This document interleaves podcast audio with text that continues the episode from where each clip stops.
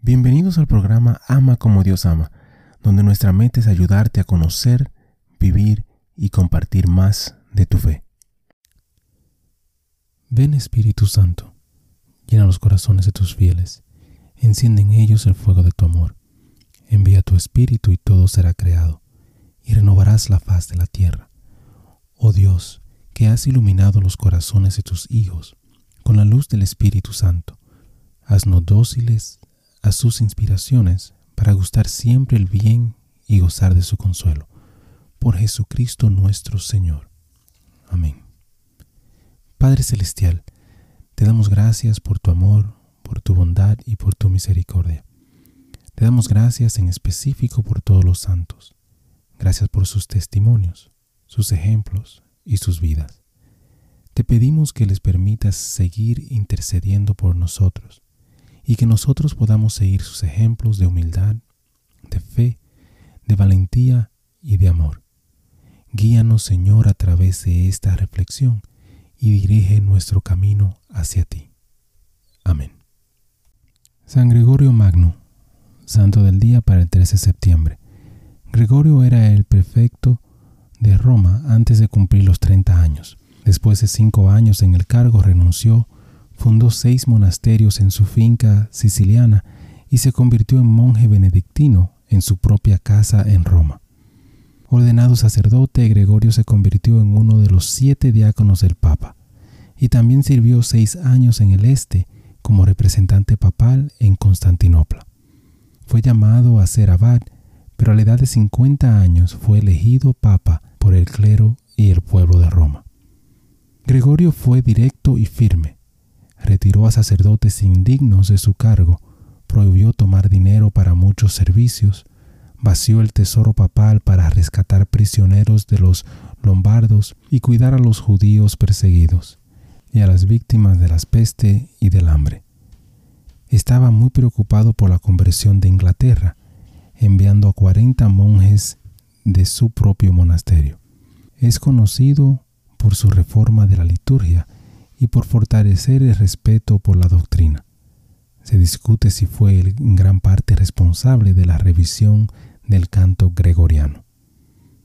Gregorio vivió en una época de lucha perpetua con invasores lombardos y difíciles relaciones con el este. Cuando Roma misma estaba bajo ataque, entrevistó al rey lombardo. Su libro Cuidado Pastoral sobre los deberes y cualidades de un obispo fue leído durante siglos después de su muerte. Describió a los obispos principalmente como médicos cuyas tareas principales eran la predicación y la aplicación de la disciplina. En su propia predicación con los pies en la tierra, Gregorio era experto en aplicar el Evangelio diario a las necesidades de sus oyentes.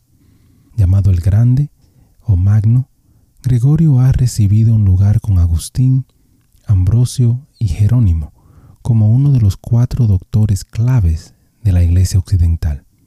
Un historiador anglicano ha escrito, es imposible concebir lo que habría sido la confusión, la anarquía, el estado caótico de la Edad Media sin el papado medieval. Y del papado medieval, el verdadero padre es Gregorio el Grande. Gregorio el Magno.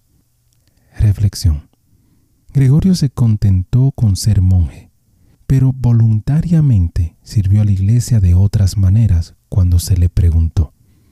Sacrificó sus propias preferencias de muchas maneras, especialmente cuando fue llamado a ser obispo de Roma. Una vez que fue llamado al servicio público, Gregorio dio su considerables energías por completo a ese trabajo. Descripción de Gregorio de los obispos como médicos encaja bien con la descripción del Papa Francisco de la Iglesia como un hospital de campaña. Hermano y hermana, ¿estás dispuesto, dispuesta a servir a tu familia, tu comunidad y a tu iglesia de la forma que Dios te lo pida? Bendiciones. Gracias por compartir y participar en esta reflexión con nosotros. Te invito a suscribirte al canal y a compartir la reflexión si piensas que puede ser de bendición para alguien más. Que Dios te bendiga y te ayude a ti y a tu familia. Muchísimas gracias por escuchar el episodio. Eh, te pido y te invito a que si te gustó el programa, si te gustó el episodio, si te gustó eh, la charla, que lo compartas. De igual manera te pido y te, te ruego que ores por nosotros, que ores por este ministerio. Y que si te gusta también que puedas buscar en nuestra página, visita nuestra página amacomodiosama.com, nuevamente amacomodiosama.com, para encontrar artículos, canciones y oraciones, las cuales espero en Dios que te ayuden a conocer, a vivir y a compartir tu fe. Bendiciones, que Dios te acompañe hoy y siempre.